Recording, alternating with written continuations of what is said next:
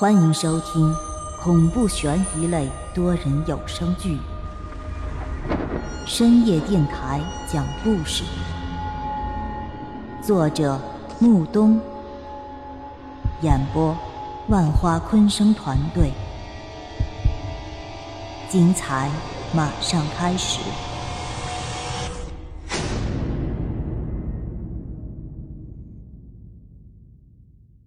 第六十九集。小琴啊，你的节目最近热度不够啊！我苦笑着摇了摇头，说道：“台长，每天晚上一个故事，我哪里有那么多有意思的故事呢？你一个人既要声情并茂的讲故事，又要创作，实在太累了。要不要给你增派两个助手帮忙？这倒是不用，这些活儿别人也帮不了我呀。对了。”我让小郭为你的节目专门做了一个微信公众号，你的听众可以在公众号上面留言，你们也好有个交流。我微微的点了点头，说道：“行，我以后关注一下就是了。”小郭算是我们台里的技术骨干吧。会后我便专程去找了他一趟，关注了一下那个公众号。这个公众号的名字就叫做“深夜故事”，里面不仅有粉丝留言。还有每日我所讲的故事的文稿，最重要的一点是，这公众号的最底下还有一个投稿的功能。这个功能就很舒服了，谁有什么好玩的故事，直接投到我这里，也省得我每天大把大把的掉头发编。开完会后，时间尚早，所以我便又打车回去了。给小黑喂了猫粮后，我便端着一杯浓茶，静静地躺在沙发里，翻看着今日的新闻。说实话，那神秘人的故事确实是十分精彩，相比起来，我自己编的那些故事就要逊色太多了。今天晚上要讲什么故事，我直到现在都没有什么着落，只能不断的翻看着新闻寻找灵感。可是现在这些新闻大多都是标题党，标题写的可狠了，动不动就是什么震惊，原来是这样，不看你就是亏了这样的字眼。可当你打开其中的内容，就会发现那根本就没什么，百无聊赖地翻看着新闻，却突然有一张诡异的图片成功的吸引了我的注意。图片上的标题是“母亲惨死家中，儿子不知所踪”。凭直觉，我认为这个故事可以为我所用。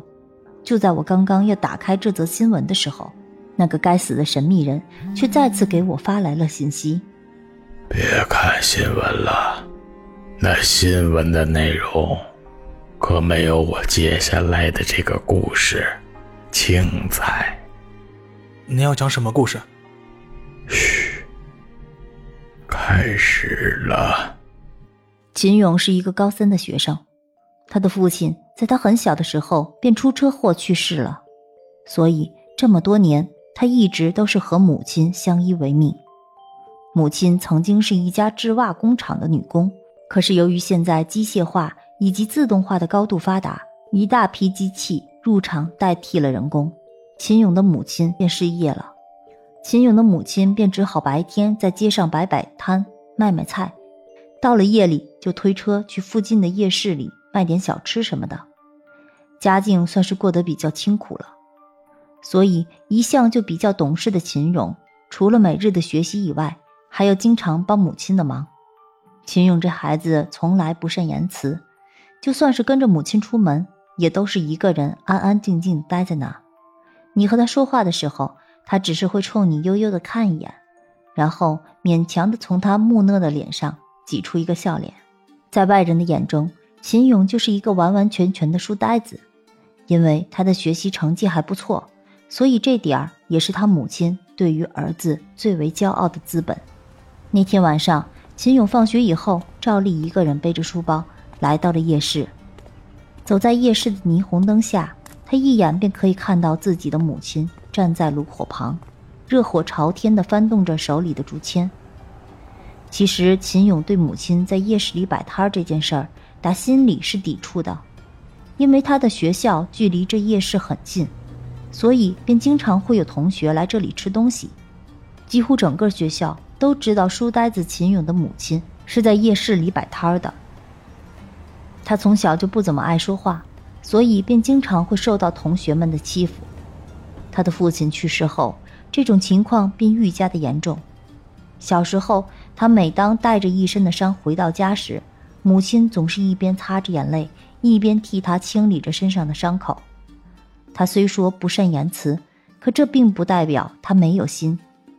小时候的经历给他幼小的心里埋下了一层难以散去的阴霾。不过上了高中以后，大家都已经长大了，也就没有人再没事找事儿了。不过在他的心中，仿佛所有人对他总有一层芥蒂之心。他经过人身边的时候，便总以为人们在背后议论他，说他的坏话。可是胆小慎言的他却不敢开口问，也不敢待在那里偷听，只能一个人躲在教室的角落里，看着那本叫《名侦探柯南》的漫画。他很喜欢看漫画，但是母亲却从来没有给他买过漫画书。在他母亲的眼里，看漫画便是不务正业、浪费时间，所以他的每一本漫画书。都需要自己偷偷的攒钱放在教室里看。当他把这本漫画书一字不落的背过以后，他便会忍痛割爱似的把书扔掉。亲爱的听众朋友，本集已播讲完毕，欢迎订阅、评论、转发，下集更精彩哦。